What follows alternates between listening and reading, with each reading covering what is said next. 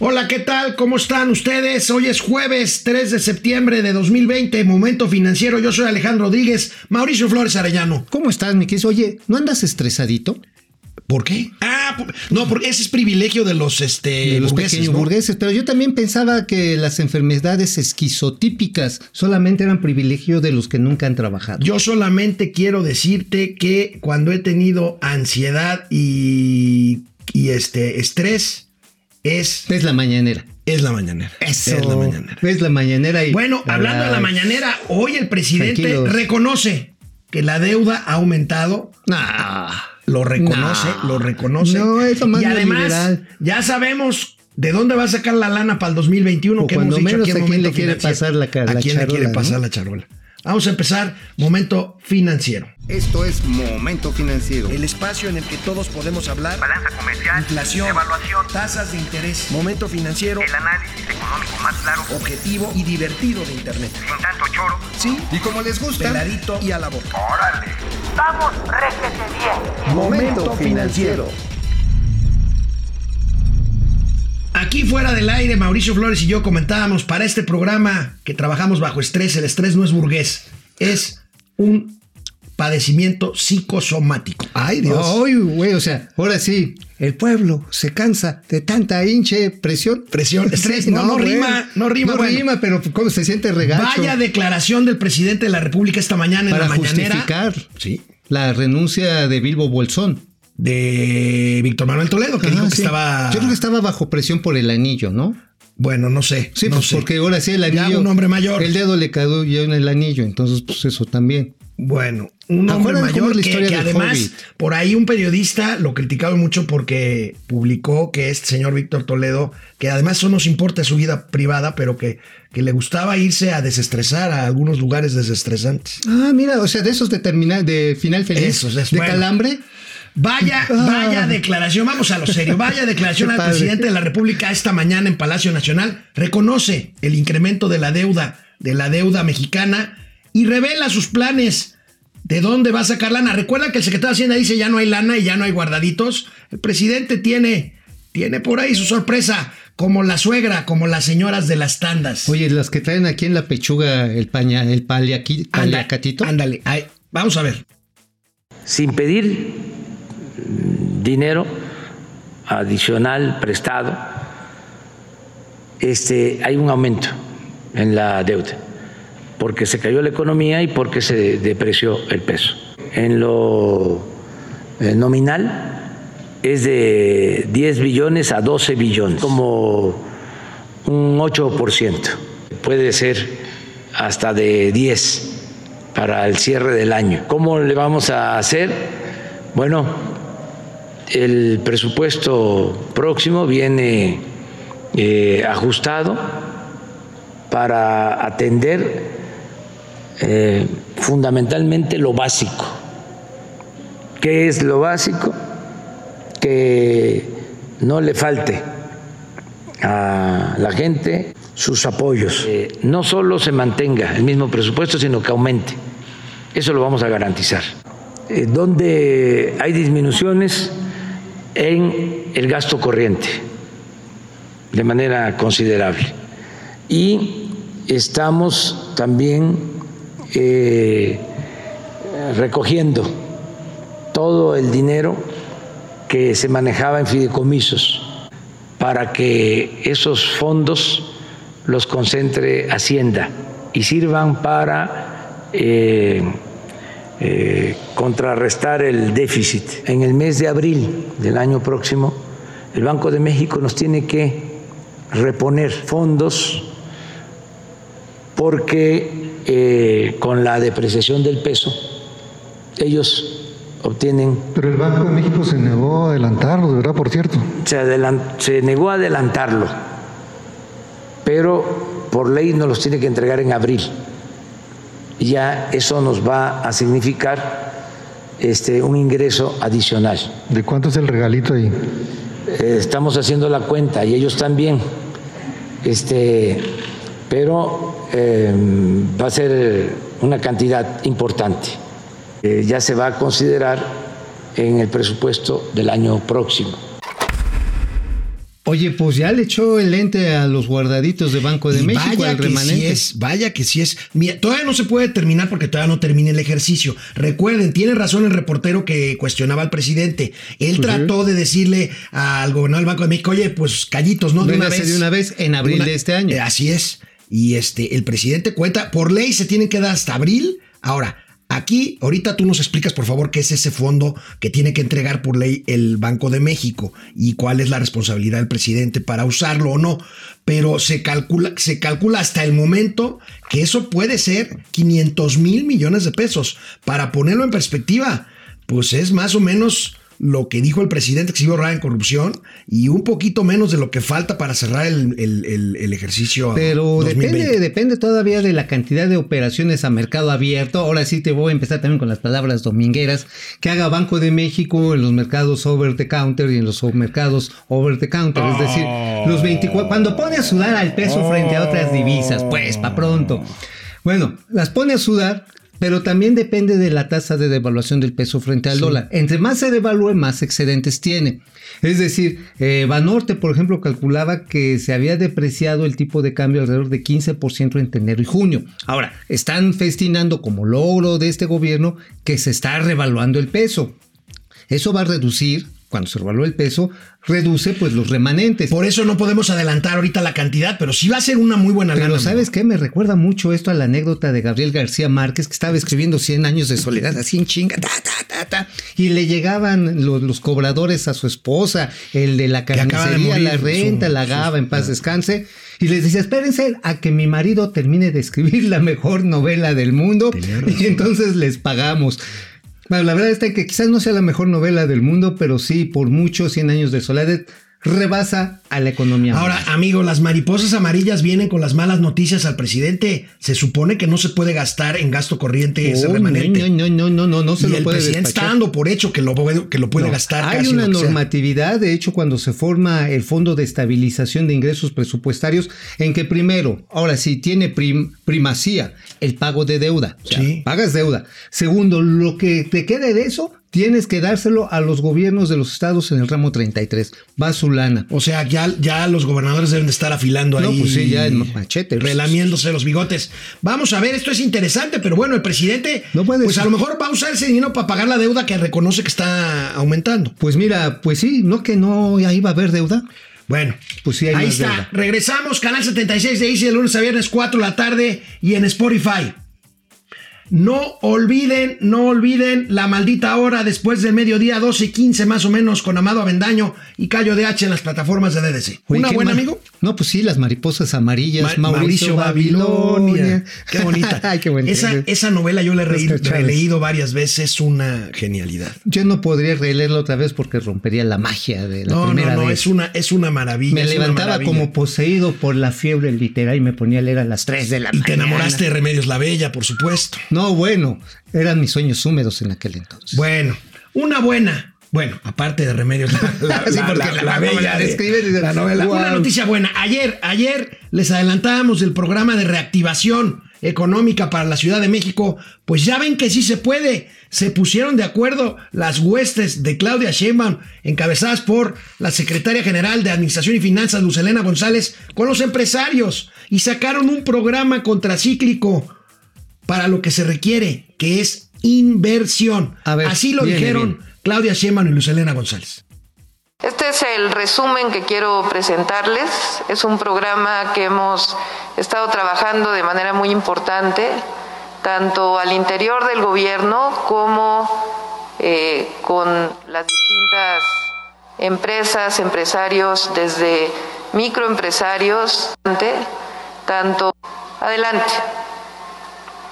Este es el resumen que quiero presentarles. Es un programa que hemos estado trabajando de manera muy importante, tanto al interior del gobierno como eh, con las distintas empresas, empresarios, desde microempresarios hasta grandes empresarios de la Ciudad de México del país. Como segundo eje, estamos desplegando un plan de inversión pública que a pesar del momento crítico es el más importante en muchos años en esta ciudad. La ciudad no se detiene y no hemos cambiado el programa de obras. ese programa tan ambicioso que nos propusimos al inicio de la administración. Esto sí lo quiero repetir y, resaltar, gracias al respaldo de todos los ciudadanos que pagan sus impuestos, gracias a todos y a la responsabilidad y claridad de los objetivos que tenemos en el gobierno y que tiene la jefa de gobierno en términos de un gobierno que hace mucho más con mucho menos, así como el plan de austeridad que hemos implementado y el combate a la corrupción.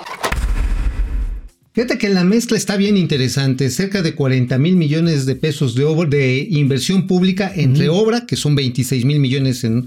Casi 27 mil, 27 mil 27 mil, ajá, más otra parte que es en créditos y microcréditos, es decir, lo que no ha hecho el gobierno federal. ¿Por qué no hacer eso a, ni- a nivel federal, Mauricio? Pues porque, pues porque no quieren, porque es neoliberal, pero pues Claudia mira, Sheinbaum yo salió creo que bien Claudia neoliberal. Sheinbaum y Lucelena González muy bien portaditas, alineadas al discurso, decir, oigan, para este gobierno primero es de abajo para arriba, perfecto.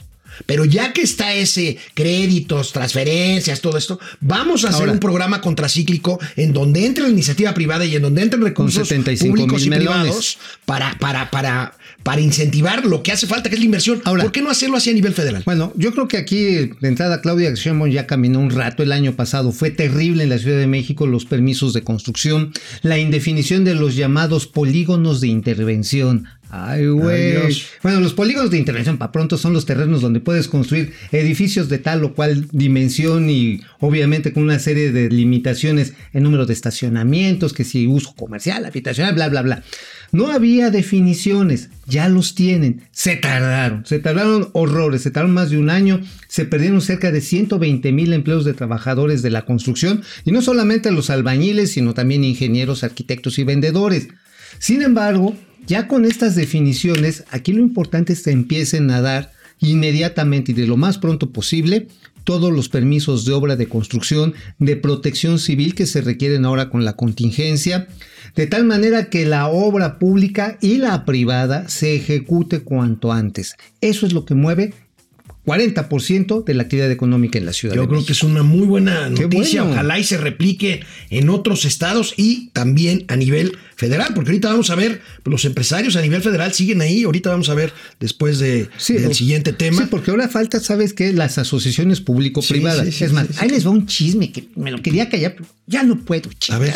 Suelta. Fíjate que cuando estaban en lo del aeropuerto de Santa Fantasía, allá viendo las vialidades. La central avionera. La central avionera allá de Santa Lucía, Claudia Sheinbaum le dijo a Andrés Manuel López Obrador, oiga, presidente, ¿por qué no ampliamos el- la, la concesión que hay del periférico oriente, que este lo trae Grupo Carso y en una parte ya la trae también este Motengil? Y entonces llegamos hasta el aeropuerto de la Ciudad de México, ya lo montamos sobre el tren de la fantasía que llega a Santa, a Santa Fantasía, ¿no? Y el presidente dijo, "Mm, pero con recursos públicos, ¿no? No, pues, el presidente, pues se trata de una desdoblada. Yo creo que eso le molestó, pero una desdoblada, pero de concesión. O sea, sí, que- este, y entonces, pues el presidente dijo, no, a mí no gustar las desdobladas de concesión. Y este, yo creo que se confundió, las confundió con las de Paco Ignacio Taibo y la negó. Hoy, hoy le podemos decir que después de que negaron eso, sí se va a hacer esa desdoblada. Le van a desdoblar Motengil, la va a desdoblar hasta el aeropuerto actual, hasta el aeropuerto de la Ciudad de México. Que va a ser un trayecto de cualquier forma de mínimo, mínimo, mínimo, 40, y- 40 o 50 Sí, pero minutos. ahorita el aeropuerto, al viejito, al Benito Juárez, Ah, ok, al. Bomberito Juárez.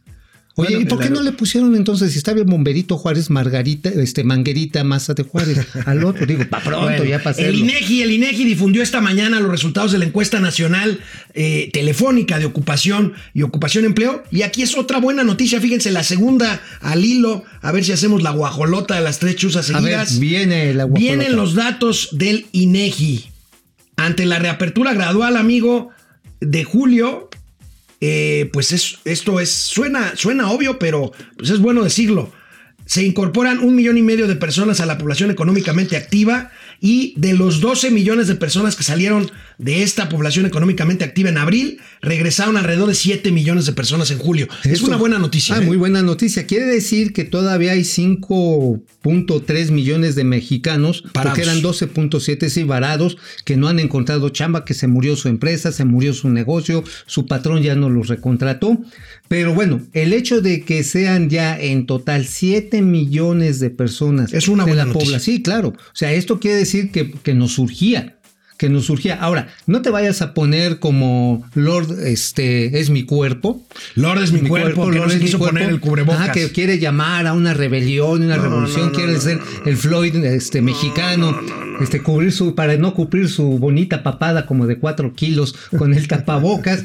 Este, mira, teníamos que salir por hambre, por necesidad. Y ahí está la podemos- muestra. Pero no podemos arriesgar nuestra salud, debemos de ser extremadamente cuidadosos, extremadamente cuidadosos, porque esto no es broma, ¿eh? ¿Ya cuántos muertos fueron ayer? 65 mil, no, casi 66 mil No, bueno. ya muertos. Ahora, cifra oficial, son casi 200 mil muertos. Casi 200 mil muertos. Porque fíjate, la diferencia de promedio de muertes del año pasado con esta son como 135 mil. Sí. Todas es- esa diferencia está la mayor parte vinculada sin duda al COVID. Y hay muchos lugares donde, por ejemplo, las zonas serranas, comunidades indígenas, pues donde no hubo ni atención y por supuesto no hubo registro. Regresamos después de una pausa aquí a Momento Financiero. Recuerden, recuerden la maldita hora. Cuatro, no, no es cuatro, la es Momento Financiero. La maldita hora, 12 y cuarto en las plataformas de ADS. Bueno, amigo, pues este, el presidente se refirió hoy precisamente al empleo, nada más que el presidente se refiere a la parte formal. no Ah, la sí, a parte lo del seguro social. A ver, vamos a ver qué dijo el presidente. El primer día se ganaron ¿qué? 2.930 empleos. Es que es buena noticia porque estuvimos, repito, marzo, abril, mayo, junio, julio perdiendo empleos. Y ya agosto ganamos 90 mil, es decir, se recuperaron por primera vez 90 mil. Y septiembre empezamos ganando 2.930. Claro, es un día, apenas. Bueno, pues es un día apenas, el presidente está. Pues es que no hay noticias, entonces él tiene que ir No día sé. con día. Oye, este, mañana va a decir, este, Oigan, 100 empleos más. no, forma, hacer tortas de queso de puerco ya también va a formar parte de los indicadores de empleo. si te echas el mañanero, también va a ser este empleo. Oye, pero mira, la verdad está en que ese nada más es el sector formal de la parte del apartado A de los trabajadores del sector privado, los que están en el seguro social. El problema está en que muchos de estos trabajos están regresando con un salario por debajo con prestaciones menores. Eso hay que decirlo. Sí hay una pérdida de la masa monetaria. Los bancos están previendo esto. Sí. Mira, no, esto- no estás tú para escucharlo, ni todos los mirones que están ahí escuchándonos y viéndonos. Ay, no, ¿cómo creen? Los queremos un chorro. Este, ayer hablaba con dos directivos bancarios de los chonchos y sí se están mordiendo las uñas porque saben que muchas personas, con todo que regresaron al trabajo, regresaron con cortes del 50%, del 40%, del 30%, del 10%, y como andaban sus esquemas de gastos, y con eso que las escuelas privadas no han dado tregua, pues ni modo, o sea, dicen, oye, si te pagaba 10 mil pesos de mensualidad, pues se me hace que ahorita nada más voy a poder 6 mil. O sea, Bueno, es, un- es una situación es una bien situación- complicada. es O una sea, situación esto no quiere decir que ya salimos, o sea, No, quiere decir que tenemos no, no, nuevos no, no. problemas que enfrentar. No, no, lo que pasa es que luego dicen que no damos buenas noticias aquí. No, no, no. Esto no significa de ningún modo que vamos saliendo. Son señales que se van dando. Vamos a tener cuidado. y vamos a tener que echarle ganitas. Sí, sí, sí. Está una encuesta en nuestras plataformas. Nos alivianará el remanente del Banco de México. Sí, AMLO lo tiene calculado 3%. No, ni con esa lana saldremos adelante 97%. Uy, bueno, el vamos a ver. Campea. Vamos a pasar lista, Lista, Depredador. Mercenario. ¿Cómo estás, Depre, Depre? gracias. De los proyectos que mencionó el gobierno de la Ciudad de México de inversión para reactivación, ¿cuál de todos lo ven como más viable? Yo creo que, como dice Mauricio, pasa por todo lo que tenga que ver con construcción, vivienda y sobre todo obra pública. Oye, y transporte, mucho Obra de pública, transporte. transporte. transporte. hay extensiones de la, del Metrobús, eh, también hay obras de viaductos, distribuidores, de remodelación de parques. Oye, antes de que sigas con los saludos, quiero mandar un especial saludo a un público que tenemos en Pachuca. Y es mi primo Arturo Muedano y su hijo Arturito. Nos ven todos los días aquí, nos echan porras. Primo, nada más pásale a la Biblia, ¿no? Porque pues, sí, la verdad, la patria anda jodida. Miren, no crean que soy envidioso, pero tía Chona, también. Saludos no, a la tía. Chona. Sí, no, Antonio, Antonio es de Díaz. bajo color, ¿no? Antonio, es que son los que nos escriba tu Ah, primo bueno, en vez de. Pues me habla porque soy su primo. Pues que nos escriba aquí, como Antonio Díaz, como Carlos Ay, bien, Ramírez. Tú bien democrático, como ¿no? Francisco Guerra. Paco, Dale. ¿cómo estás? Este, Alejandra Dice, dice Paco Guerra, excelente jueves, ya con la botana lista para ver qué acto sigue en este circo. Alejandra Conchado. Desde León, Guanajuato, Alejandra, desde León, bella ciudad de León, Julia Ay, León. linda. Desde California, José Almazán, Mendiola, Rocío Hernández, Cris Ayala, Cris, abogado. ¿Cómo está? órale, desde ¿cómo te? New York. Es el buen abogado Cris Ayala. Héctor Gerardo Trejo. El presidente ya tiene estrés. No, eso es cosa de los, de ¿De los los burgueses. Que si el presidente ya tiene estrés. No, no, no, no. Él nada más tiene esposa. Pe- Persefone Alex Tocayo, a él le llueven aportaciones voluntarias. En YouTube, Juan Ramón No, Ari Loe, Héctor Mancera, Ernesto Álvarez también desde León, Abraham López Mójica, mi querido Alex, siempre que me mencionas te lo agradezco mucho, pero mi apellido es Mojica. Mojica. Ay, ¿cómo eres? Mojica. Eh, sí, porque no tiene acento en la O, no es Mojica. esdrújula. Mojica. Mojica. Bueno, perdóname, Abraham Mójica. Mójica. Mójica. Pili Sanz, casi viernes y doña Austeridad lo sabe. Ahí van mis 100 Eh, pesos. Va, va, va, va a Ahí bailar. va, mira, ahí los va, 100 pesos mira, Pili. ahí, ahí va, ahí va a bailar como Denise Dresser. Javier Piñón, Sí. qué bien, qué buen baile se aventó Así, la mira, maestra así Dresser, se lo ¿eh? echó así. Así, on de estilo Denise Dresser, mi flaca. así. Gilberto Ortega, Ernesto Álvarez, Ráfaga Martínez. La fórmula de AMLO es como decía mi madre, apretando el águila hasta sacarle las plumas. Gracias ¿Qué a nuestro cosa? querido mecenas Ráfaga Martínez. Gracias, Ráfaga. Y bueno, pues vamos a seguirle, vamos a seguirle con momento financiero. Ayer lo dijo el presidente Andrés Manuel López Obrador y posteriormente el subsecretario Llorio subió un video en donde reitera que no habrá impuestos en el paquete económico Que que, se batearon entrega la idea de la los impuestos a las, a las herencias. Batea- batearon y a los refrescos también. Y a los refrescos. Pero Va, vamos a ver el video de Llorio donde explica esto. bien. Hola, mi nombre es Gabriel Llorio, soy el subsecretario de Hacienda. En el video anterior les platiqué sobre el proceso de formulación y aprobación del paquete económico. En este video les voy a hablar sobre qué es el paquete económico y los tres documentos que lo integran, que son los criterios de política económica, la ley de ingresos y el presupuesto de egresos de la Federación. El primer documento son los criterios de política económica, donde se plasma la situación económica internacional y nacional y que nos permiten estimar los ingresos que se pueden recibir el siguiente año y el gasto público que podemos ejercer. El segundo documento es la ley de ingresos, donde se plasman las distintas fuentes de ingresos que recibirá el gobierno el próximo año. La principal son los impuestos que pagamos todos y otra es los ingresos por la venta del petróleo. El siguiente año no habrá nuevos impuestos, solamente se ajustarán por inflación y serán más eficientes los procesos eh, de recaudación. El tercer documento es el presupuesto de egresos de la Federación, donde se plasma en qué vamos a gastar el siguiente año. Como cada año, este presupuesto se elabora con principios de austeridad y eficiencia en el gasto. Los principales rubros serán salud, protección social para proteger la economía popular y el tercero será el gasto en inversión pública, principalmente en el sureste del país para cerrar las brechas de desarrollo. En el siguiente video les platicaré sobre el manejo de deuda. Siempre muy pedagógicos los videos de Yorio. Hay que decirlo. Hay que decirlo, bien hechos, Bien este- hechos. eh, la- Eh, yo tengo ahí, pero yo no puedo ser objetivo ahí. Antes ahí los videos eran una cosa de Óscares. de Oscar Y ya no. No, de Oscar Espinosa Villarreal. No, no, de Óscares, de Ah. premio Óscar, los videos Ah, que subían a las redes sociales. Ok, bueno, pero, pero- ahí yo no puedo ser objetivo. No, nunca lo podría hacer. Pero bueno, buena explicación para empezar a ver en qué se van Buena a gastar explicación. la lana. Y el presidente López Obrador así, directito, también lo insistió hoy en la mañana en la mañanera. A Veamos. ver. Vamos a enviar nuestra eh, iniciativa de ley de ingresos sin aumentos de impuestos en términos reales. Así. Amigo, el rápidamente nada más, el Consejo de Coordinación Empresarial pide que los tomen en cuenta para el tema de las medicinas. Pues sí, a ver si los, los pelan, ¿no? Porque pues lo que se ha pasado en este sexenio es que se la están pelando bien grueso. Pero mañana vamos a dar detalles. De hecho, al rato voy a hablar con algunos representantes del Consejo Coordinador Empresarial y les prometo que les vamos a dar exclusivas interplatanarias intergalácticas mañana. Por lo pronto, mañana viernes ya, aquí nos vemos en Momento Financiero. Pásenla bien, cuídense. Baila como Dresser, mamá. Como Dresser, mamá. Vamos, réjete bien. Momento financiero.